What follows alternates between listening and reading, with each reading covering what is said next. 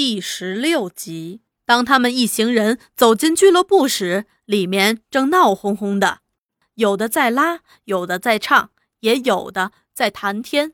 入门正面有面木屏风，屏风上挂有块黑板报，是小许的杰作。他按时把国内外大事和本乡要闻写在上面。三面呈凹字形搭着板床，每铺床的床头都挂着步枪和子弹袋。房间正中一只八仙桌，十来条木头凳，桌上又有只陶水罐，十来只粗瓷碗。当三多把老黄介绍给大家时，个人都在纷纷猜测。老黄却说：“同志们会唱吗？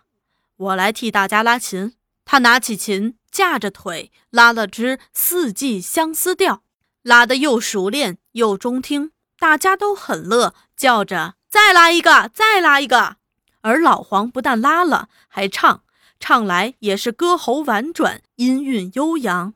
老黄还关心他们的生活，问了好多情况，最后又顺手取下墙上的枪支，搬枪机、查机件，对各种的机械的性能也很熟识。几个动作，几句话，把大家说的直点头。这位老黄真是文武全才呀！三多对他也有很深印象。他们走了大半个乡。巡视了四五个俱乐部，最后在回家途中，他就对三多问起有关青霞山的情况。三多说：“青霞山很大，山高林密。我虽在这儿土生土长，也仅走过几个地方。只听老人说，有九峰十三层，一层山高过一层山，重重叠叠，几个月也走不完啊。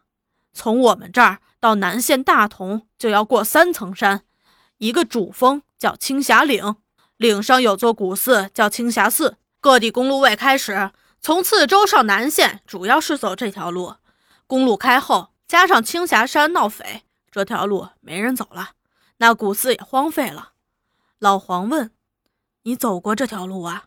三多道：“有两次到过南县大同，青霞岭倒是常去。”大林从旁插嘴。苦茶大嫂就是大同人。老黄问：“听说新编独立旅高辉就是大同人啊？”三多点头道：“他和我们这儿的许天雄都是自称青霞王。不过高辉自从被收编调出剿共，已经完了。许天雄还有一点实力。”三福也说：“听说那高辉一进苏区，只打了一仗，还仅仅和赤卫团接触就溃不成军。”亏他腿长，逃得快，没当俘虏。说着直笑。老黄问：“这样来，高辉实力全垮了？”三多道：“也可以这样说，也不能这样说。他的老巢还有个高老二，就是他弟弟，在做手。大同比我们下下墓大，万多人分住七个自然村，土地也很肥，都是高家的。”高家炮楼上吊有一面千斤重的大锣，据说大锣一响，锣声到处，土地就全属高家所有了。那大锣可以升温百里内外，也就是说，在百里内外，土地山林全属高家所有。全大同乡人，除非是高家人，要种地，全要向高家缴钱租。高家又规定好，地一律要种鸦片，不许种粮食。所以那儿遍地是鸦片烟田，闻名次州的南土就是出在那儿。高家靠鸦片烟起家，老百姓却穷得只能喝米粥度日。高家又在大同抽丁，俩男抽一，充当高辉的子弟兵。高辉的实力靠的就是这帮子弟兵。老黄问：“你大嫂家现在还有人吗？”三多道：“我大嫂姓白，有兄弟两个。”大的人家称他为老白，小的叫二白。老黄问：“家境怎样啊？”三多摇摇头说：“要是家境好，也不会嫁到我们这穷山沟来啊。他们家原也是租高家田种，老白从来就不大服高家。他说：天下哪有这样的道理？你把大锣一敲，土地就归你。这话传到高家人耳边，高老二就说：全大同人个个服。”只有你姓白的不服，老子叫你恶犯！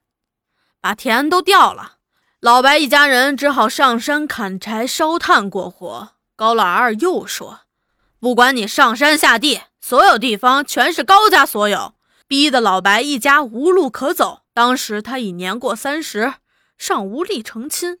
恰好我家三成大哥要讨媳妇儿，自家有个闺女，有人从大同过来说亲。我娘说哪儿的人都成，没有嫁妆也成，只要聘金不多。苦茶娘也说，她嫁女为的是要讨媳妇儿。”嫁过山没关系，聘金再少也不得低过一百大洋。这样双方来回跑了几转，算是谈妥八十大洋。不久，大嫂就嫁过来了。当时我还记得很清楚，人是由老白一人送过来的，穿得破破烂烂的。一进门就对娘说：“亲家娘，我娘说家穷陪嫁不起，有不是处，万请包涵。”大嫂也只穿了一身半新衣服。背着一只小包袱，其他什么也没有。大哥被许天雄杀害后，三年孝满，大嫂要求回娘家一趟，娘叫我送过一次，一个月后又去接回来，这样我算来回两次。不过那时老白、二白都不曾见到。亲家娘说，都叫高辉抽去当兵了。老黄又问：“现在老白、二白下落如何呀？”三多道。多年来没有来往，情况不明。说完高辉，他们又谈起许天雄。三福问：“关于我们和上下木打强弱房的事儿，老黄同志听说过吗？”大林道：“我已对老黄同志介绍过。”三多道：“这许天雄和高辉又不同，他靠的是无本生意起家，近十年来人人出山做官，他就只守住这老巢。”靠打家劫舍为生，手下有三几百条枪，又收容一些小股散匪，号称有千人。手下有两员大将，一名是他亲生女儿，叫许大姑。此人从小跟着天雄打家劫舍，惯使双枪，因此又称双枪许大姑。年已三十五六，发誓不嫁人，却喜欢骑马打枪，平时剪男人头，穿男人衣。在匪群中出出入入，没人敢小看他。他经管许天雄股匪一切行政事务，掌握经济实权，称为二头目。另一名叫许大头，是员能冲善打的猛将，带有一队叫飞虎队。许天雄打家劫舍靠的全是他，称为三头目。有了这两个人经管内外事务，许天雄也不大管事儿了。看来他对山林生活也有些厌倦。人人都说他早布置好了后路了。老黄问：“许天雄没有其他儿女了？”三福道：“有两个儿子，十多岁时派人送出去了，从此就不知下落。”老黄半开玩笑半认真的说：“哼，也许是不知后路去了。”逗得大家都哈哈大笑。说着说着，他们已回到了三多家。苦茶低声对三多说。给老黄和大林住的房间空出来了，你带他们去歇去吧。三多就请他们两个去休息。小许、三福也趁机告辞。为他们准备好的房间是苦茶十年前和三成成亲的新房。十年来人事变动很大，房间的摆设还保持原来的模样：一张雕花棉床，一只梳妆台，一张五斗红漆桌。两只红漆方凳井井有条地摆列在它应有的位置上。房间不大，潮湿阴暗，只有一片小小的百叶窗，空气不流通。在门背后又放了只便桶，因此有股霉臭气，出进去颇使人昏闷。一会儿也就习惯了。室内灯火盈盈，室外是一片宁静。山区人为节省灯油，习惯早睡。虽说入夜不久，夏夏木已在沉睡中。老黄伸手梳脚，松了松身上的肌肉，说声：“好个宁静山村啊！”大林却问：“赶了一天路，不累？”老黄道：“算不了什么。